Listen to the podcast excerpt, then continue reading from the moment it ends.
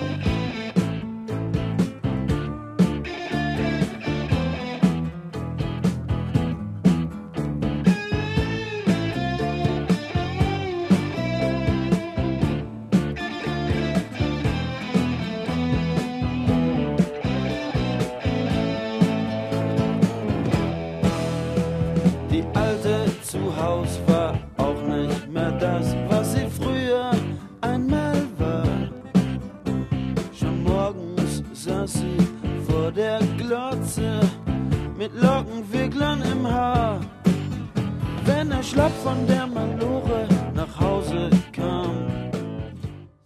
Liebe Hörerinnen, liebe Hörer, Sie irren sich nicht. Hören die Sendung Jiddische Kultur von der Alte Welt in unserer Welt bei Radio X hier in Frankfurt. Heute Montag. Und Udo Lindenbergs, der Malocher, soll der Auftakt zu unserer heutigen Sendung sein. Am Mikrofon für Sie Juliane Lynch und Clemens Rieser. Hat er dann nochmal an seinem Glas genippt? Dann schmiss es mit Karacho voll ins TV und schrie, ihr glaubt wohl, ich bin nicht ganz dicht. Jeden Abend Fusel schlucken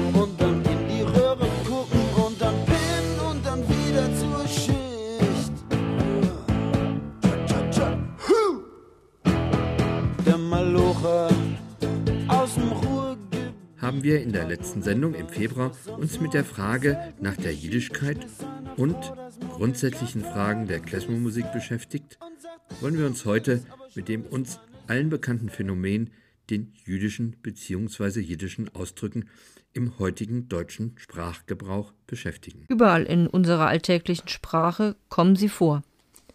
Wenn Ihnen jetzt kein Wort einfällt, schauen wir doch mal in die Zeitung. Medizinische Sensation nur eine Mogelpackung. Dubioser Veranstalter zockt auf infame Weise ältere Mitbürger ab. Sehen Sie?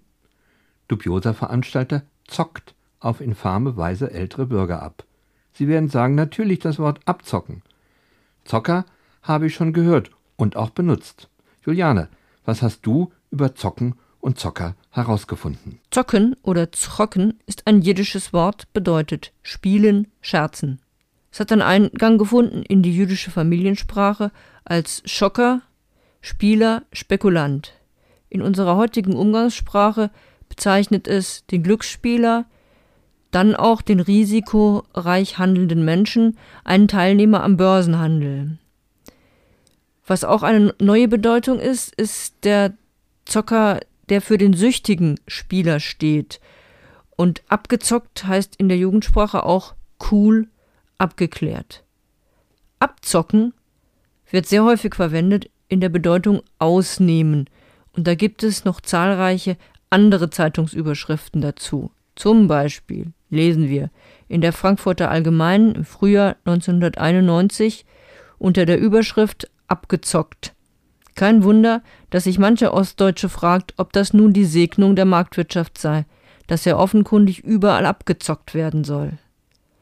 Auch der Fokus schreibt, den ersehnten Platz an der Sonne, es geht um einen Reiseveranstalter und Beschwerden, macht Fokus als Player der Abzocker aus und brachte die Enttäuschung auf die griffige Formel abgezockt im Urlaub. Häuslebauer abgezockt, überschreibt der trierische Volksfreund einen Bericht.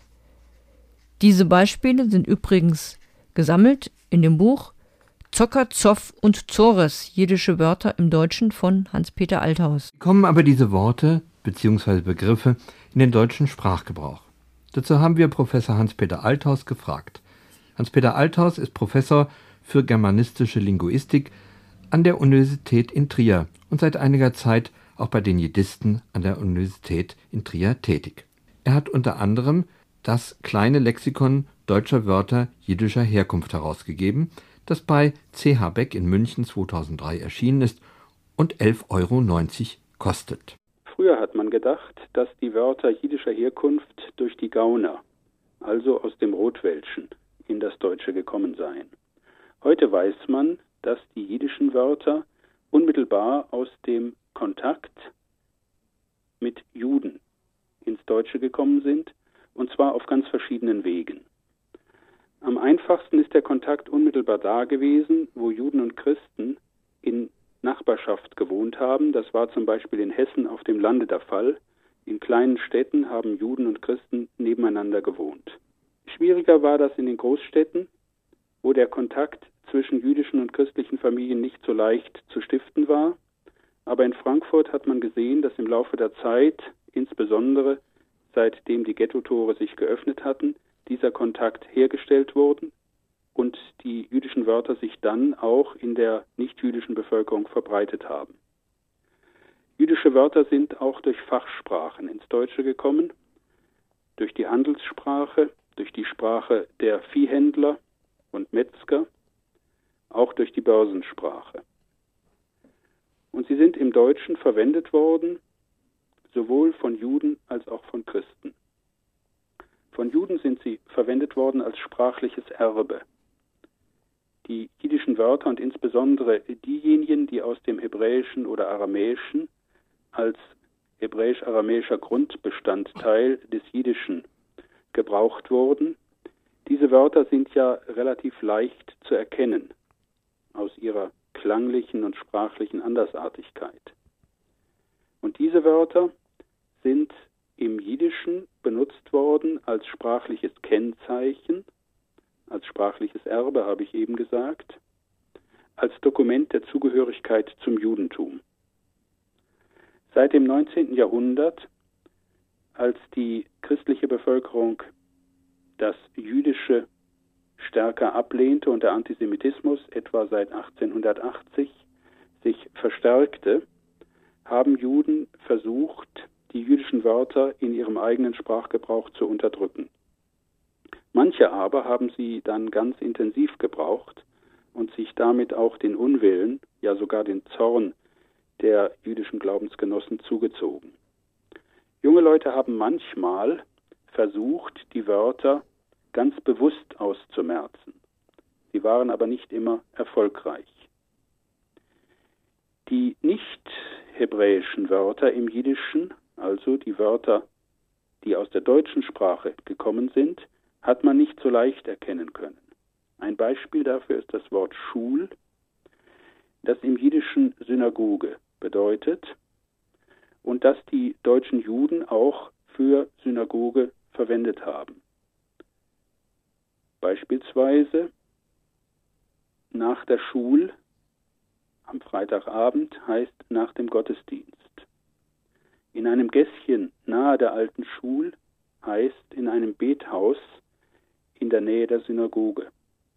Diese Wörter sind weniger leicht zu erkennen gewesen und sind deswegen von Juden auch nicht so bewusst getilgt worden wie die Wörter hebräisch-aramäischen Ursprungs wie etwa Rachmones oder Risches oder Revach oder auch Mechulle. Alles Wörter, die ganz üblich in der Sprache der deutschen Juden waren. Nun können wir sagen, dass diese Wörter in verschiedenen Gegenden in unterschiedlicher Weise in die deutsche Sprache übernommen worden sind. Da, wo wenig Juden wohnten, in Teilen Norddeutschlands etwa, finden sich auch wenig Wörter in den deutschen Dialekten. Und dort, wo Juden leichter einmal auf dem Lande Fuß fassen konnten, wie in Hessen oder in anderen Gegenden Südwestdeutschlands, dort sind die Wörter in den Mundarten sehr viel mehr verbreitet. Stark verbreitet sind sie auch in den Städten, in denen Juden sich besonders ansiedeln durften, also in den Hauptstädten Berlin und Wien, aber auch in Städten des Ostens in der Provinz Posen, der ehemals deutschen Provinz Posen, oder in Frankfurt am Main, einem besonderen Zentrum des deutschen Judentums. Über die Herkunft der jiddischen Wörter im deutschen Sprachgebrauch haben wir jetzt einiges von Hans-Peter Althaus gehört. Aufgefallen ist uns aber bei der Recherche der Begriffe, dass viele mit einem negativen Touch belegt sind. Zum Beispiel das Wort Schickse. Ich habe meine Nachhilfeschülerin, die ist jetzt so 16 Jahre alt, gefragt, kennst du das Wort Schickse? Sie wusste nicht so recht zu sagen, weder was das bedeutet, noch wo das überhaupt herkommt, aber eins war klar, was auch immer es bedeutet, in jedem Fall, es ist eine Beleidigung. Schickse kommt von Shikzo und bedeutet ursprünglich im Jiddischen ein nicht-jüdisches Mädchen. In der jüdischen Familiensprache wurde es dann verwendet für Christenmädchen oder für Dienstmädchen. Es gab ja oft christliche Dienstmädchen in jüdischen Familien, die Arbeiten machten, zum Beispiel am Schabbat, die Juden nicht machen durften. In Frankfurt hieß es dann leichtes Mädchen. In Berlin wurde auch eine Prostituierte so bezeichnet. Und heute bedeutet es Flittchen und dann sowohl Jüdin als auch Nicht-Jüdin. Das Interessante dabei ist, dass der negative Touch erhalten blieb. Ein nicht-jüdisches Mädchen war ein Mädchen, was auf jeden Fall sich als Heiratskandidatin nicht eignete in der jüdischen Umwelt. Und heute hat man die negative Konnotation beibehalten, bis dahin, dass man antisemitisch geprägt eine Jüdin damit bezeichnen kann. Das Wort findet sich auch in der zeitgenössischen Literatur. Das findet man auch häufig, dass gerade jüdische Schriftsteller diese Worte bewusst benutzen. In dem Roman Der Musterjude von Raphael Seligmann findet sich das Zitat Brigitte war ein anständiger Mensch, soweit man das von einer Schickse behaupten konnte. Denn die Schickse besaß die Chutzpe, Moisches Frau werden zu wollen. Juliane, jetzt haben wir ja ein weiteres Wort gefunden, Chutzpe. Kannst ja. du uns das auch noch erklären? Das jiddische Wort Chutzpo bedeutete ursprünglich Unverschämtheit. Es wurde dann ein wenig ausgeweitet in der äh, jüdischen Familiensprache in Richtung Anmaßung, Frechheit. Aber Unverschämtheit bedeutete es weiterhin. Und wir finden ein Zitat wieder in dem Buch Zokazow und Zores, was in der Frankfurter Allgemeinen über Chutzpe steht. Chutzpe, das Wort, wurde als Einwortüberschrift verwendet und dann wird das Wort erklärt und zwar mit einem Witz. Auf die Frage, was Chutzpe sei, gibt es nur eine Antwort. Es ist eine Geschichte. Der Angeklagte, der beschuldigt ist, seine Eltern umgebracht zu haben, erhält nach den Plädoyers vom Richter die Gelegenheit, ein Wort an die Geschworenen zu richten. Nach kurzem Bedenken wendet er sich an sie. Hohes Gericht. Ich bitte bei der Urteilsfindung zu berücksichtigen, dass ich vollweise bin. Die Quintessenz lautet, als Exempel für Chutzpe ist diese Geschichte nicht zu überbieten. Jetzt hast du vielleicht auch noch die Chutzpe, uns ein anderes Wort zu erklären in dem Zusammenhang, nämlich du sagst immer zu mir, ich hätte eine Macke. Ja, stimmt doch auch, oder? Klär uns das mal. Ja, natürlich, das Wort Macke. Das kommt natürlich auch aus dem Jiddischen. Und zwar Makko. Makko heißt Schlag, Stoß, Hieb. Und diese konkrete Bedeutung wurde schon in der jüdischen Familien- und Umgangssprache ausgeweitet zu Schlag, Unglück, Fehler, Gebrechen, übrigens auch teure Ware. Das heißt, auch schon da hat es ein, eine Bedeutung im übertragenen Sinne. Heutzutage bezeichnet man in der Umgangssprache mit Macke Tick, Fehler. Es ist ein sehr verbreitetes Wort. Also das Wort Macke kennt eigentlich jeder, nur die wenigsten wissen, dass es aus dem Jiddischen kommt ursprünglich. Und wir finden es ganz sicher aus der ganz modernen Sprache, denn es gibt einige Internetbelege, die Herr Althaus gesammelt hat. Das muss ja aus der allerneuesten Zeit sein. Marke mit Macke. Partei mit Macke. Und ein immer wieder aktuelles Thema, es ist gar nicht leicht, die Macken des Partners zu ertragen. Also Macke, ein ganz verbreitetes Wort, aber kaum jemand weiß, wo es eigentlich herkommt. Wenn wir denken, dass viele der jiddischen Wörter mit einer negativen Konnotation belegt sind, so betrifft das vor allen Dingen diejenigen Wörter, die heute in der deutschen Umgangssprache gebraucht werden. Von den mehr als tausend jiddischen Wörtern, die im Deutschen in verschiedenen Gegenden und in verschiedenen Milieus üblich waren und die natürlich teils mehr, teils weniger gebraucht worden sind, werden heute ja nur noch etwa fünf Dutzend in der Verkehrssprache verwendet. Das Merkwürdige ist, dass die Zahl der jiddischen Wörter in der deutschen Sprache abgenommen hat, dafür hat aber die Häufigkeit ihres Gebrauchs sehr stark zugenommen. Und diese Wörter sind Wörter, die manchmal etwas Negatives beinhalten, wie mies etwa oder wie Pleite oder auch wie Reibach. Es sind Wörter, die nicht immer und in erster Linie negativ gemeint waren, sondern die eine solche negative Konnotation bekommen haben.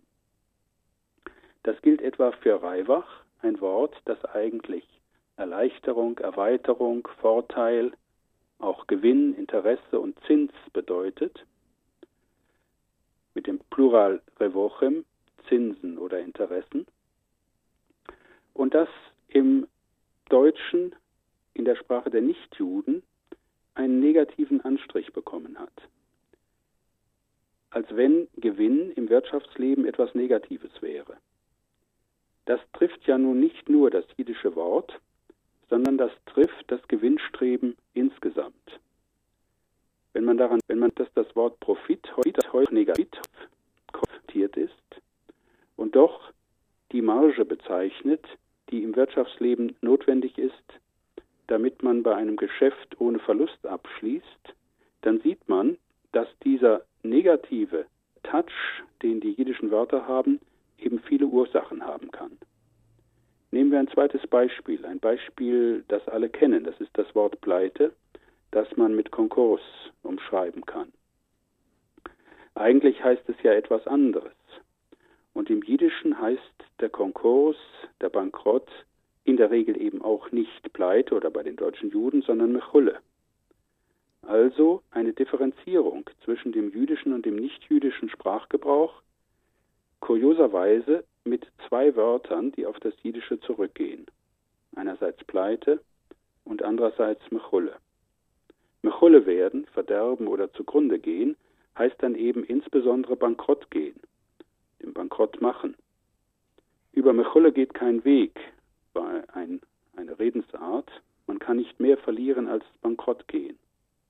Diese Wörter sind oft auch im Sprachgebrauch der Verbrecher, der Landstreicher, der Gauner gebraucht worden und haben oft von daher ihren negativen Touch bekommen.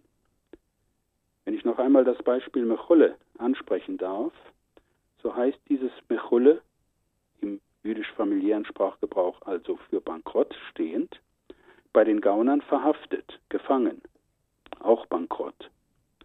Und in den deutschen Mundarten heißt es dann verarmt oder krank. Es steht auch für niedergeschlagen und sogar für verrückt.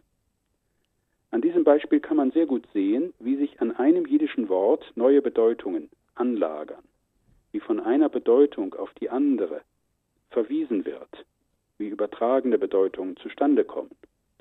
Und man kann zugleich sehen, dass diese Wörter in der deutschen Sprache deswegen so geschätzt sind, weil sie diese Bedeutungsveränderungen ganz leicht ermöglichen. Neben den negativen Wörtern dürfen wir die positiven ja nicht vergessen. Wenn wir etwa das berlinische Modewort Dufte nehmen, das aus Tof, jiddisch Tof, gut gebildet ist, dann ist mit Dufte ja etwas ganz Positives ausgedrückt und keineswegs etwas Negatives. Das gilt auch für Muzzle, das Glück, und natürlich das Gegenteil, der Schlamassel, das Unglück.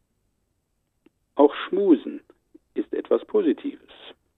Es heißt im Jiddischen ja Schmursen reden. Und nicht jeder Schmus, jedes leere Gerede, jeder Unsinn, jede unwahre Geschichte muss etwas Negatives sein. Es kann auch etwas Positives durch Schmusen erzählt werden. In Bayern war der Schmuser der Heiratsvermittler, also derjenige, der so lange redete als Unterhändler, bis eine Eheschließung zustande kam. Im Rotwelschen ist der Schmuser der Schwätzer gewesen, der Gauner, der die Aufmerksamkeit eines Inhabers, Ladeninhabers, durch Geschwätz abgelenkt hat.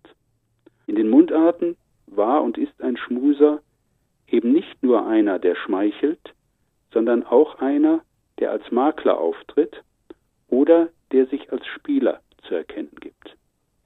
Heute verstehen wir unter Schmuser den zärtlichen Menschen, der schmust, oder die Katze, die durch Schöntun schmust. Auch dies ist wieder ein Beispiel dafür, wie vielfältig die Bedeutungsentwicklungen sind, die an ein Wort jüdischer Herkunft sich knüpfen lassen. Kommen wir noch einmal zurück auf das vorhin zitierte Buch von Hans-Peter Althaus Zocker, Zoff und Zores. Der Titel des Buches beinhaltet drei auch heute in unserer Sprache benutzte Worte. Juliane, du hast jetzt nochmal zwei ausgesucht, weil mit dem Zocker, da hatten wir es ja schon mal, Zoff und Zores. Zoff kommt von Jiddisch Sof, das Ende, wurde auch weiterhin in der jüdischen Familiensprache in diesem Sinne verwendet, Ende, Abschluss. In Frankfurt heißt mach Zoff, mach Schluss. Das müsstest du ja als Frankfurter eigentlich wissen. Mach Zoff, mach Azure auch. Gell? Wir Frankfurter sagen zum Ach so. Azure. Ich dachte, dass das eher aus Berlin kommt mit dem, mit dem Ärger und den Schwierigkeiten, aber. Aber in Frankfurt wird es auch benutzt. Und umgangssprachlich heißt es auf jeden Fall auch Ärger, Streit, Zank, Unfrieden. Und Zoff ist wirklich ein Modewort in der Jugendsprache geworden. Es wird verwendet im Gaunermilieu und markiert dort Gewaltbereitschaft und soziales Elend.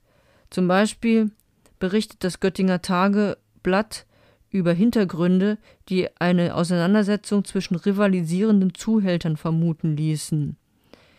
Das Ganze wurde bezeichnet als Zoff im Gunsthandwerk. Das Gunsthandwerk ist natürlich eine schöne Umschreibung des Prostituierten- und Zuhältermilieus. Kneipenzoff endete in blutigem Zweikampf in der Saarstraße. In Trier hat das Ganze stattgefunden. Also auch eine etwas zwielichtige Sache, Kneipenzoff und Skinheads. Skinheads machen auch Zoff. Nun hat allerdings in den, in den letzten Jahren das Wort Zoff noch einmal eine ganz andere Bedeutung dazu bekommen. In einer Schülerzeitung kann man lesen, 1982, Zoff als politische Auseinandersetzung früherer Tage wird dieses Wort so benutzt. Der Zoff der 60er und 70er Jahre bis zur Nachrüstungsdebatte der frühen 80er scheint vorbei. Also Zoff scheint ein Ausdruck gewesen zu sein für das Lebensgefühl, wie es die Generation der 68er kultiviert haben und wie es sie geprägt hat. Im Rückblick von Jugendlichen der 80er Jahre. Das war Zoff. Also Zoff ist ein sehr verbreitetes Wort in der Umgangssprache. Jeder benutzt das Wort Zoff. Wir haben Zoff gehabt, auch in Beziehungen hat man immer wieder Zoff. Wesentlich weniger verbreitet, zumindest in der Umgangssprache, in der hochdeutschen Umgangssprache, ist das Wort Zores. Jiddisch Zorro, Plural Zoros, Bedrängnis, Angst, Not. In der jüdischen Familiensprache, dann wird es auch erweitert. Leiden und Unglück kann es da auch bedeuten. Es hat sehr viele mundartliche Bedeutungen, von Unannehmlichkeit bis Spaß, von Gesindel bis unordentliche Frau. Das ist das, was ich als Saarländerin kenne als die Bagage für das Gesindel. Und wir kommen nachher in einem Beitrag nochmal darauf zurück, nämlich von Wilfried Hilgert, der uns diesen Begriff auch nochmal in seiner rheinhessischen Heimat erläutert. Aber noch einmal kurz zurück zur hochdeutschen Umgangssprache. Wie gesagt, kaum gebräuchlich und auch nicht sehr bekannt. Allerdings, es wird verstanden. Es befindet sich also durchaus im passiven Wortschatz. Abgesehen davon finden wir auch eine nette Anekdote von Leo Slesak in Zusammenhang mit diesem Wort. Leo Slesak kam aus Brünn, war Sänger und Humorist, er war übrigens kein Jude, hat aber gerne diese jiddischen Worte eingesetzt in seinen Büchern und zwar bewusst zur Erzielung humoristischer Effekte. Zum Beispiel 1927 reimte er Lieber Leser, nun erfores, eingehüllt bin ich in Zores. 1927, da konnte er dieses Wort noch verwenden, unter den Augen der nationalsozialistischen Zensoren, die ihm das Wort verbieten wollten, nannte er seine Lieblingszigarre spanisch-kubanisch radebrechend Floros del Zores, ohne dass dies den Aufpassern des Regimes aufgefallen wäre. Diese nette Anekdote habe ich auch in dem Buch Zocker, Zoff und Zores von Hans-Peter Althaus gefunden. Leo Slesak ist ein Mensch des letzten Jahrhunderts, des 20. Jahrhunderts. Zoff Eben schon erklärt, aber auch Lau und Macker kommen in der heutigen Jugendsprache vor. Lau. Für lau. Ich mach das nicht für lau. Ich mach das nicht für nichts. Oder der macht das für lau. Der macht es für nichts.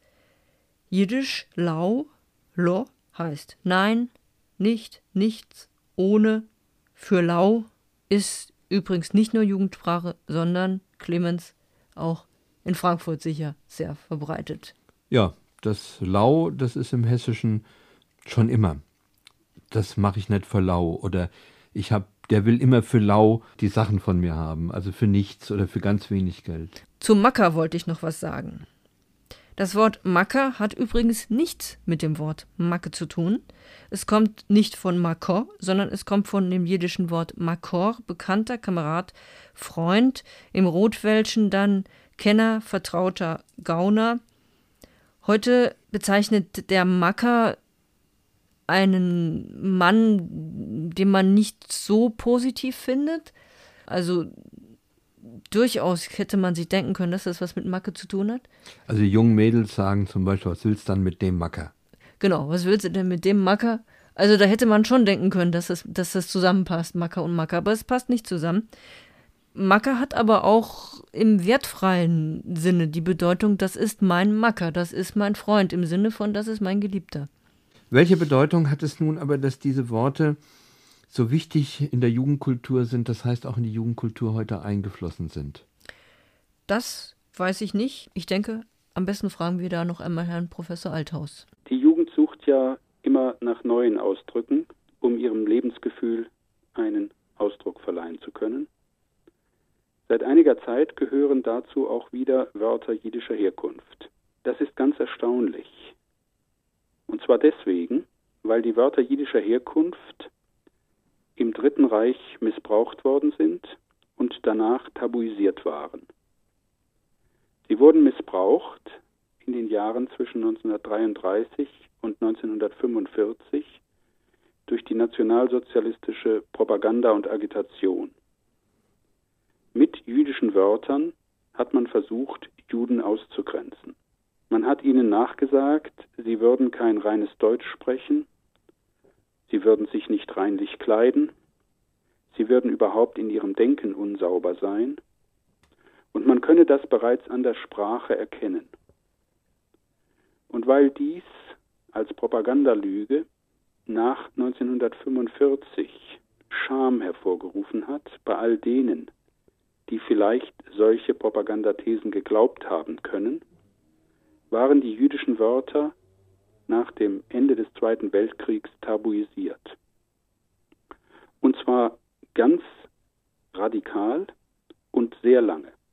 In den späten 40er Jahren von 1945 an und in den 50er Jahren hat man jüdische Wörter so gut wie überhaupt nicht gehört. Nach etwa 20 Jahren aber geraten Wörter, die nicht mehr gebraucht werden, auch so weit in Vergessenheit, dass sie nicht mehr zum aktiven Wortschatz gehören. Sie wurden aus den Wörterbüchern gestrichen und sie wurden eben in der Öffentlichkeit nicht benutzt. Noch zu Beginn der 70er Jahre kamen jiddische Wörter in der deutschen Presse so gut wie überhaupt nicht vor. Sie waren der älteren Generation bekannt, aber die jungen Leute kannten sie nicht.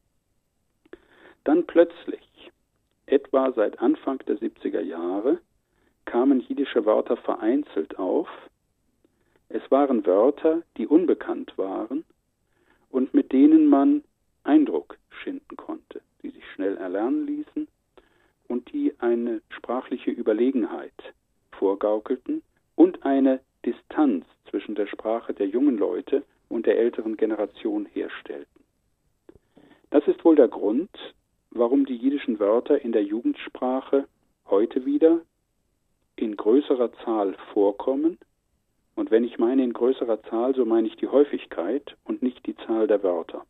Die Zahl der Wörter ist ganz beschränkt, aber die Häufigkeit ist groß und der Gebrauch nimmt nach wie vor zu, wie man am Beispiel lau für lau, für nichts gut sehen kann.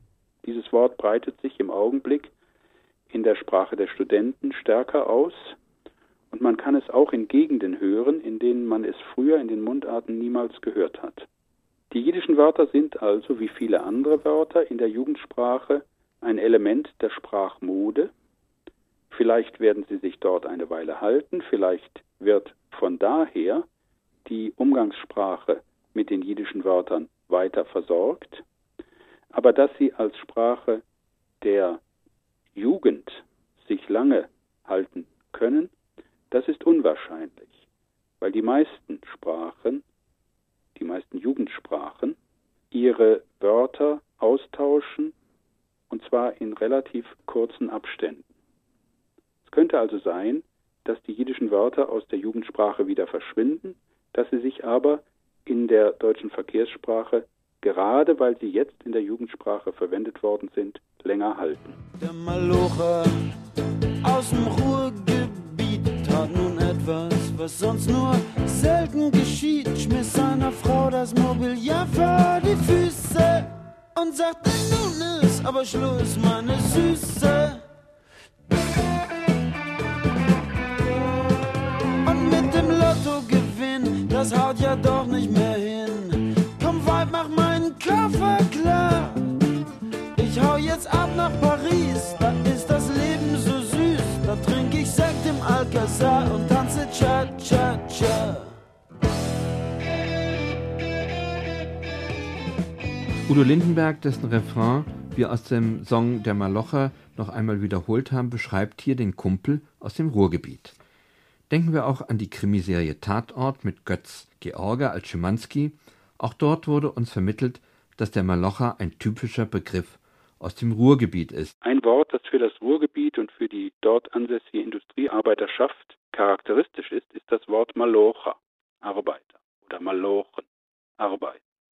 Es ist ein jiddisches Wort, das man auch aus dem Rotwelschen, aus der Sprache der Gauner hätte entnehmen können, das aber vermutlich eben nicht aus der Gaunersprache und auch nicht aus der Sprache von wandernden Juden im Ruhrgebiet in die Sprache der Industriearbeiterschaft gelangt ist, sondern das vermutlich von der einwandernden Industriearbeiterschaft, die ja aus den Ostgebieten des Deutschen Reiches gekommen ist, bereits aus der Heimat mitgebracht worden ist. Das ist ein ganz merkwürdiger Fall, dass ein solches Wort über viele hundert Kilometer durch eine Bevölkerungsgruppe transportiert worden ist und dann in der Gegend, in der diese Bevölkerungsgruppe Arbeit gefunden hat und sich dann auch angesiedelt hat, später zu einem Kennzeichen dieser Gegend geworden ist. Heute versteht man das Wort ja als Charakteristikum für das Ruhrgebiet. Der Malocher ist derjenige, der aus dem Ruhrgebiet kommt oder der Industriearbeiter. Aber eigentlich ist es eben ein Wort, das auf diese einwandernde Industriearbeiterschaft des 19. Jahrhunderts verweist. Maloche ist ja nur ein Beispiel der in Regionalsprachen und Mundarten eingeflossenen Worte. Wir müssen aber gar nicht so weit gehen. Clemens hat mit Wilfried Hilgert, dem Autor des Buches Mores, Zores und Maschores, gesprochen. Einen wunderschönen guten Tag, Herr Hilgert. Ich habe hier ein Büchlein in der Hand, Mores, Zores und Maschores. Jetzt entsteht bei mir die Frage, wie kommt ein gelernter Weinküfer, Kaufmann, Weinbauer und ein Weinkellereibesitzer zu so einem Buch, dieses zu schreiben? Ja, das hat schon eine Vorgeschichte, wo ich äh, also den Ursprüngen äh, unserer Mundart auf den Grund ging mit dem Französischen, ja. Mich hat immer interessiert, warum gibt es bei uns solche Wörter, die die anderen nicht kennen, ja. Und äh, das, das, das, da ging ich einfach auf den Grund und, äh, und da kamen halt so, so Büchlein raus, ne? Jetzt ist ja das Jiddische keine Sprache mehr, die bei uns heute gesprochen wird. Das heißt, das, was wir unter Ostjiddisch verstehen, ist ja eigentlich bei uns nie so gesprochen worden. Wie sind Sie nun darauf gekommen, sich mal der jiddischen Ausdrucke in unserer Sprache anzunehmen? Äh, Ja, der, der, die, das Vorgänger war immer das Französische, ja. Und, und da stelle ich fest, ja, als ich das abgeschlossen hatte, dass so viele schöne Ausdrücke in unserer Mundart stehen, die, die, äh, ja, wo kamen die her, ne? Und dann war es meistens das Jiddische, ne? Und, und dann habe ich mich da äh, an die Spuren gemacht und, und versucht, alles kriegen. Und das war also hochinteressant, ja. Was ist so der geografische Einzugsbereich von dem, was Sie in Ihrem Buch verarbeitet haben? Das ist Rheinhessen. Ja. Manche sagen Weinhessen. Wie gesagt, äh, als Sprachgebiet ist das ja auch ganz differenziert. Äh, von Ort zu Ort spricht man anders. Mhm. Aber äh, Rheinhessen ist das Gebiet, wo ich aufgewachsen bin, wo meine Wurzeln sind und wo ich geforscht habe. Haben Sie denn auch Unterschiede gemerkt, also dass diese Worte, die aus dem Jiddischen kommen, die in dem Sprachgebrauch sind, in den verschiedenen Orten anders verwendet werden? Es gibt schon mal so kleine Unterschiede, ne? Ja, ja. Ein Beispiel? Der geht, der geht, der geht Bläde, ja, also der geht weg, ne? Und hm. so Bleide macht es schön wieder das andere. Wir haben ein Wort gefunden, wo wir gemerkt haben, dass es einen Wandel gibt, einen regionalen Wandel. Zores. Wie ist der regionale Wandel? Wo liegt der? Was beinhaltet dieser Wandel? Ja, das ist interessant. Also Jiddisch Tore, das sind Leiden, Plage und so weiter, Hebräisch Zara und im nördlichen Rheinhessen versteht man darunter Gesindel, Pack, ne? Das ist wie die Bagage, Französisch, ne? Und äh, nach Süden hin äh, wird, wird aus Tores werden Scherereien, Streit und so weiter, ja? Jetzt habe ich mal in Ihrem Büchlein von schnell gezählt, also ich habe ungefähr 420 Worte gefunden. Ja. Können Sie mir eines aus dem Kopf sagen, was heute noch im Sprachgebrauch in Rheinhessen ist, also was man täglich benutzt? Was fällt Ihnen im Augenblick ein? Wo äh, sagen, ich, ich, kann Ihnen eins sagen, ja. Ich äh, wohne inzwischen in Bad Kreuznach, ja. Und Bad Kreuznach hat den Namen Zelle Mochum, ja. Mhm. Das ist entstanden aus Zellem, Kreuz und Mokum Stadt. Mhm. Also wörtlich Kreuzstadt, ja. Mhm. Und dann, was wir alles kennen hier, äh, der, der, der Maschors, Obermaschors, der Oberbürgermeister, mhm. ja. Ne? Es, es, gibt da unheimlich viel hier, was noch gläubig ist und anderes, was geht. Das ist bei allem so, was da nicht mehr äh, im Gebrauch ist, ja. Aber was wir so kennen, Hals- und Beinbruch, hau den Lukas. Genau, alles. ja, ja. Ja, ja, das ist, das ist überall so gläubig, ja. Ne? Oder wo Baddel de Most holt, ne? Es jemand äh, klar zu machen, wer Herr im Haus ist. Ne? Ja. In der Gaunersprache bedeutet dies, wo man mit dem Brecheisen an Geld kommt. Jiddisch Basel, Eisen, mhm. wo man um in Bartel. Und mhm. Moos, Geld wurde zum Most. Der mhm. Winzer wäre manchmal lieber, er würde Most zum Moos. Ne? Ja, ja. Bartel würde den Most äh, aus seinem Keller holen. Ne? Seit wann machen Sie, äh, interessieren sich für so Sprache? Also da habe ich äh, an den, ich habe so vier heitere Sprachführer geschrieben, da habe ich zehn Jahre dran gesessen, ja. Mhm. Habe ich mehr Zeit für verwandt als für meinen Betrieb. Den habe ich da noch nebenbei gemacht. Ne? Wie gesagt, ich, äh, ich bin äh, ein Sprachforscher gewesen, aber kein Sprachwissenschaftler. Habe mich aber mit der Sprachwissenschaft zusammengesetzt, äh, die mir immer bestätigt hat, dass ich einer der wenigen wäre, äh, die sich da hm, äh, mit ihnen zusammensetzt, ja, wenn andere dann auf Teufel komm raus da irgendwas produziert haben manchmal. Ne? Das Interessante ist ja, dass so ein Sprachforscher wie Sie, der guckt ja dem Leut aufs Maul. Genau.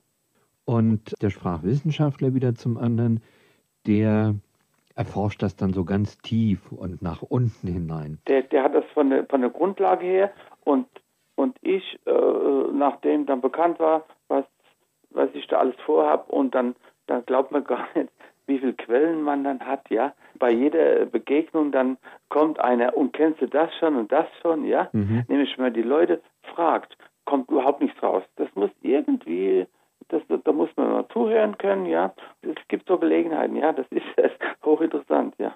Herr Hilger, zum Abschluss noch eine Frage. Was schreiben Sie als nächstes für ein Buch? Das ist ganz weit weg davon. Das sind äh, Aphorismen und Liebesgedichte, bin ich im Moment dran. Der Mannheimer Morgen hat ja. gesagt, dass in einem Herkunftswörterbuch vielleicht unter Hilgerten produktiv, sprachschöpferisch, auch rheinhessisch für humorvoll, belehrend man in Zukunft finden kann. Wie ja. finden Sie dieses Kompliment? Ja, Finde ich, find ich sehr gut. Also ein schönes Kompliment. Herr Hilgert, ich danke Ihnen ganz recht herzlich für das Interview und wünsche Ihnen noch viele gute Einfälle bei Ihren schriftstellerischen Tätigkeiten. Ich, ich danke Ihnen recht herzlich. Ich werde bemüht sein. Ich danke Ihnen. Ne? Soweit Wilfried Hilgert, der uns von seinem Buch Mores, Zores und Maschores erzählt hat. Das haben wir vorher aufgezeichnet.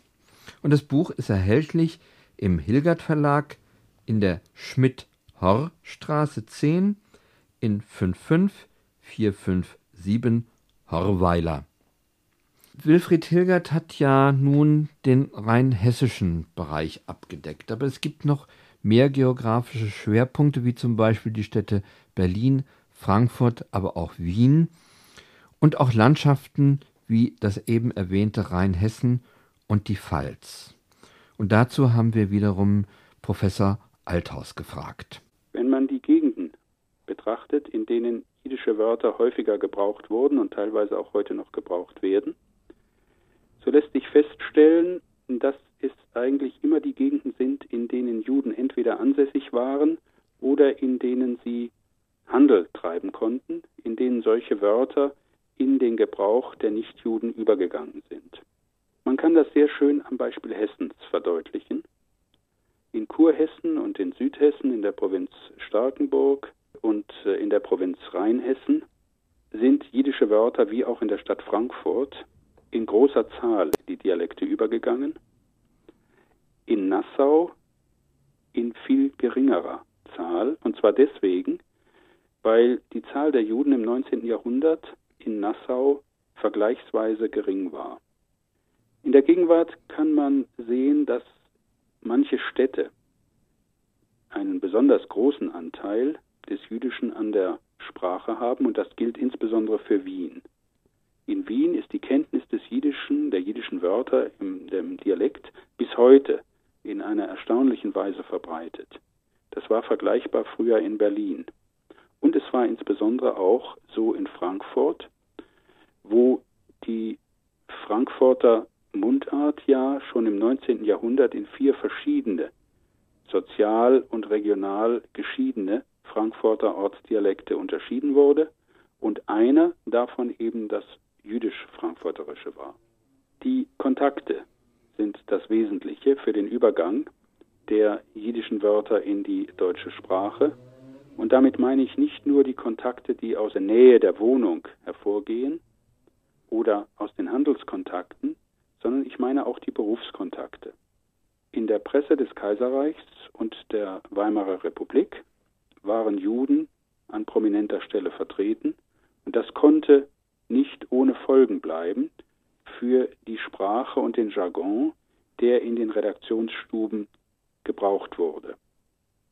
Dieser Redaktionsjargon, der sich auch als intellektuellen Jargon deklarierte, war oft stark von jiddischen Wörtern durchsetzt und wurde manchmal von Nichtjuden imitiert. Geografische Schwerpunkte haben wir besprochen und genannt, haben sich unterschiedlich im deutschen Sprachgebiet gezeigt. Und wenn man vom deutschen Sprachgebiet spricht, dann muss man auch die deutschsprachigen Gebiete, wenn man die Gegenden betrachtet, in denen jiddische Wörter häufiger gebraucht wurden und teilweise auch heute noch gebraucht werden, so lässt sich feststellen, dass es eigentlich immer die Gegenden sind, in denen Juden entweder ansässig waren oder in denen sie Handel treiben konnten, in denen solche Wörter in den Gebrauch der Nichtjuden übergegangen sind. Man kann das sehr schön am Beispiel Hessens verdeutlichen. In Kurhessen und in Südhessen, in der Provinz Starkenburg und äh, in der Provinz Rheinhessen sind jiddische Wörter wie auch in der Stadt Frankfurt in großer Zahl in die Dialekte übergegangen. In Nassau in viel geringerer Zahl, und zwar deswegen, weil die Zahl der Juden im 19. Jahrhundert in Nassau vergleichsweise gering war.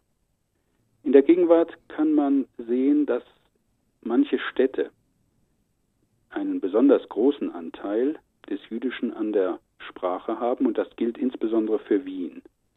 In Wien ist die Kenntnis des Jiddischen, der jiddischen Wörter im, im Dialekt bis heute in einer erstaunlichen Weise verbreitet. Das war vergleichbar früher in Berlin. Und es war insbesondere auch so in Frankfurt, wo die Frankfurter Mundart ja schon im 19. Jahrhundert in vier verschiedene sozial und regional geschiedene Frankfurter Ortsdialekte unterschieden wurde und einer davon eben das jüdisch-frankfurterische war. Die Kontakte sind das Wesentliche für den Übergang der jiddischen Wörter in die deutsche Sprache. Und damit meine ich nicht nur die Kontakte, die aus der Nähe der Wohnung hervorgehen oder aus den Handelskontakten, sondern ich meine auch die Berufskontakte. In der Presse des Kaiserreichs und der Weimarer Republik waren Juden an prominenter Stelle vertreten und das konnte nicht ohne Folgen bleiben für die Sprache und den Jargon, der in den Redaktionsstuben gebraucht wurde. Dieser Redaktionsjargon, der sich auch als intellektuellen Jargon deklarierte, war oft stark von jiddischen Wörtern durchsetzt und wurde manchmal von Nichtjuden imitiert. Geografische Schwerpunkte haben wir besprochen und genannt, haben sich unterschiedlich im deutschen Sprachgebiet gezeigt.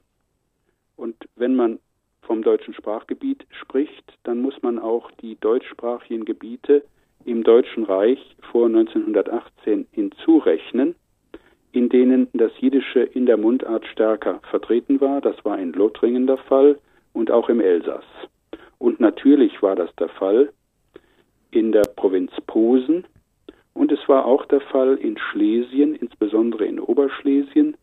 Das ist ja ein Gebiet, das erst 1945 und danach aus dem deutschen Sprachgebiet ausgegliedert worden ist. In Frankfurt am Main ist das Jiddische seit alters her von der christlichen Bevölkerung beobachtet worden. Schon zu Beginn des 18. Jahrhunderts sind einzelne interessierte Nichtjuden ins Ghetto gegangen und haben dort mit Juden über jüdische Fragen diskutiert. Schut hat darüber in seinem großen Kompendium in den frühen Jahren des 18. Jahrhunderts ausführlich gesprochen. Später hat Goethe das Ghetto besucht und er hat sich auch bemüht, das Jiddische zu erlernen, jedenfalls soweit es damals für ihn möglich war. Im 19. Jahrhundert hat es engen Kontakt gegeben mit der jüdischen Bevölkerung, insbesondere dann, wenn man ähnliche Wirtschaftsinteressen hatte. Heinrich Heine hat gesagt, die Frankfurter, die mit Juden auf der Börse Handel treiben wollten, mussten zwangsläufig die jüdische Sprache erlernen, und das hieß eben, sie mussten die jüdischen Wörter kennen. Um 1900 hieß es, es sei ganz üblich, wenn man mit Juden reden würde, sich auch ihrer Sprache zu bedienen, schon aus Höflichkeit. Und so hat man im 19. Jahrhundert das Frankfurterische eingeteilt in vier Dialekte. In ein vornehm Frankfurterisch, also ein Frankfurterisch, das eine Mischung aus Hochdeutsch und Frankfurterisch war, in ein offiziell Frankfurterisch, in das jüdisch-frankfurterische und in die Sprache der Vorstadt, das Sachsenhäuserische. Und eben dieses jüdisch-frankfurterische war stark von jüdischen Wörtern durchsetzt und Ausdrücke aus diesem jüdischen Frankfurterisch musste man kennen, wenn man mit Juden in Kontakt war. Man sagte dann etwa Masel und Brauche der ganzen Mischbroche. Das hieß Glück und Segen der ganzen Verwandtschaft, der ganzen Familie. Und auf diese Weise nahm man nicht nur die Wörter der Juden auf, sondern man versuchte auch, indem man ihre Sprache sich zu eigen machte, die Distanz zwischen den Bevölkerungsgruppen zu reduzieren. Frankfurt ist deswegen ein interessanter Fall, weil sich die Wörter ja teilweise bis heute gehalten haben und weil auch die Frankfurter Bevölkerung während der Zeit des Nationalsozialismus diese Wörter in Gebrauch gehalten hat.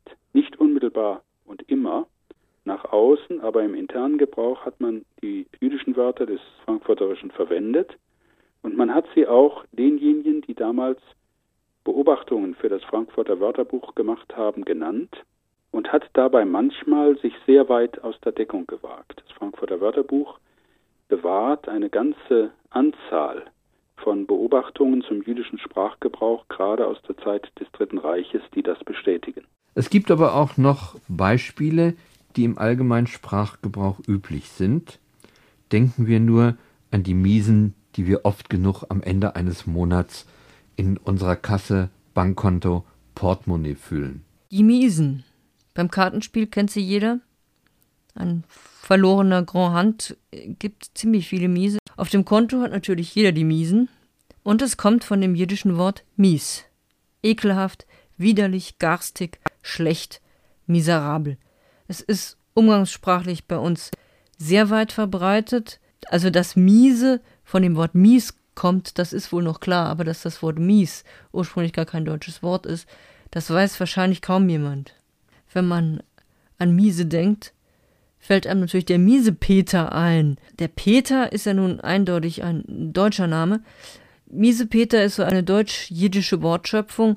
Miese Peter ist jemand, der immer mies drauf ist, der miese Laune verbreitet. Das ist eigentlich ein miese Peter. Zu Pleite gibt es auch so eine schöne deutsch-jiddische Wortschöpfung. Das ist nämlich der Pleitegeier. Der Geier, ist kein Vogel, das ist der, der pleite geht, der Pleitegeher. Und Pleite kommt vom jiddischen Pleto. Flucht, entrinnen und aber auch Bankrott. Die hat es heute in der Umgangssprache natürlich auch noch, sehr weit verbreitet. Es gibt aber auch die Bedeutung ein Reinfall. Also dieses Stück war eine Pleite. Jetzt haben wir einige Beispiele genannt zum Schluss der Sendung, aber wollen wir noch einmal Hans-Peter Althaus fragen, welches sein Lieblingswort ist. Ein einziges Lieblingswort kann ich eigentlich gar nicht nennen. Ich kann vielleicht einige nennen, Wörter, die ich mag. Ich mag viele Wörter. Eigentlich mag ich als Sprachwissenschaftler alle Wörter, denn Wörter sind interessant und verraten uns viel über das Leben. Ein Wort, das ich besonders mag, ist das Wort Muzzle. Das heißt ja bei uns heute Glück, im Jiddischen das Gestirn, der Stern, der Planet, das Himmelszeichen und dann eben der Glücksstern und das Glück. Masel und Broche, Glück und Segen, das kann man immer gebrauchen. Oder Masel Tov, gutes Glück, den Glückwunsch. Ein Wort, das ich auch sehr mag, ist das Wort Scholem. Das heißt Frieden, Heil, Wohlstand, auch Glück. Und wurde unter den Juden in der Familiensprache als Frieden verwendet, für Frieden verwendet. Ich habe meinen Schole mit ihm gemacht, ich habe meinen Frieden mit ihm gemacht. Auch der Gruß Sholem Aleichem, Friede sei mit dir, mit euch sei Frieden, Aleichem Sholem, Gruß und Gegengruß, waren schon im 19. Jahrhundert bekannt, unter Juden natürlich üblich, in der damals üblichen westjüdischen Form Schaulem Lechem, aber auch unter Christen. Und Johann Peter Hebel erzählt eine sehr schöne Geschichte, wie ein jüdischer Wanderhändler, der von Kindern auf der Straße beschimpft wird, den Kindern beibringt, freundlich mit ihm umzugehen und wie die Kinder ganz zutraulich werden und ihn dann mit dem Friedensgruß Schaulem Lechem begrüßen. Ein Wort, das ich auch gerne mag, ist das Wort Rachmones, Barmherzigkeit oder auch Mitleid. Rachmones ist unter Juden eine Haltung, eine innere Haltung. Etwas, was Juden in größter Not auch noch geübt haben. Ein Rachmones Mieter war in schlimmster Zeit ein Untermieter, den man für eine geringe Miete oder sogar ganz ohne Mietzahlung wohnen ließ. Eine Rachmones-Stellung war in Dresden während des Zweiten Weltkriegs eine Stellung bei der noch existierenden jüdischen Gemeinde, die der Inhaberin dieser Stellung Schutz vor sofortiger Deportation bot. Das Wort Rachmones also ist mir besonders lieb, weil es ein Wort für eine Haltung ist, die man üben sollte.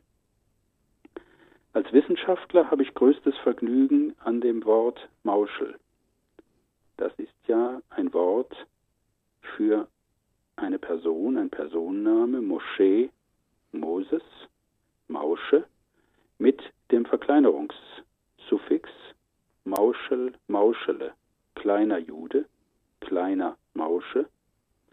Und ein Wort, das dann in der deutschen Sprache Karriere gemacht hat, auch als abgeleitetes Verbum im Deutschen mauscheln, zunächst auf jüdische Art sprechen oder ein stark jiddisch gefärbtes, mit Hebraismen durchsetztes Deutsch sprechen, dann auf jüdische Art handeln und leider schließlich auch mit der Bedeutung betrügen.